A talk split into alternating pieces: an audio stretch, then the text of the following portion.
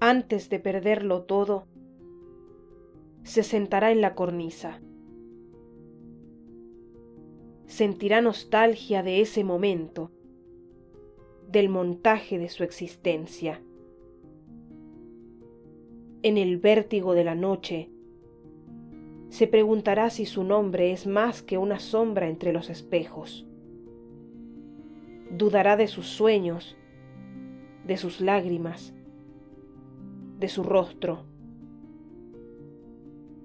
Hasta el último instante de su caída al vacío, se preguntará, con rabia, con desesperación, si el recuerdo de Elena es suyo o del otro.